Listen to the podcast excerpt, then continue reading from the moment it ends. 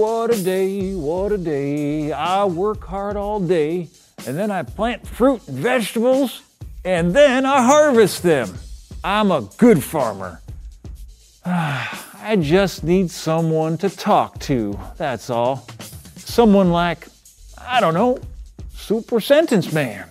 Super Sentence Man is never too far away! Hey, Super Sentence Man! I am Super Sentence Man. Do you need my help? Well, not really. I, I just want to talk to somebody.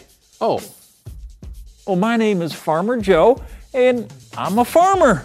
Ah. And this is my field. Uh, these are some of my plants. What do you think? uh, well, they look okay, um, but do you need a super sentence?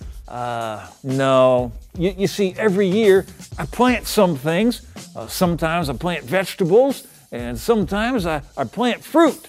Then the fruit and vegetables are harvested by, well, they're harvested by me too. That's it! Oh, oh, are you angry? No, no, no. No, no, of course I'm not angry. You said a super sentence. Well, I, I didn't mean to. You said, then the fruit and vegetables are harvested by me.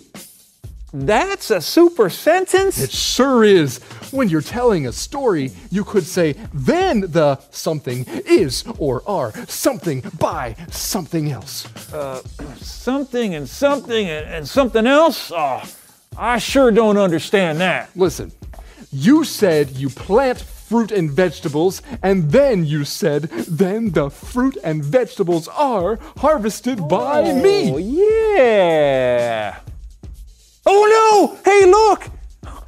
Is, is that a bear? Yeah! Wait, Farmer Joe, a super sentence every day will make your English great, Oh. but I don't like bears. I'm going to go. Oh. All right, well, yeah, you're welcome, Bear. Now get on out of here. Go on.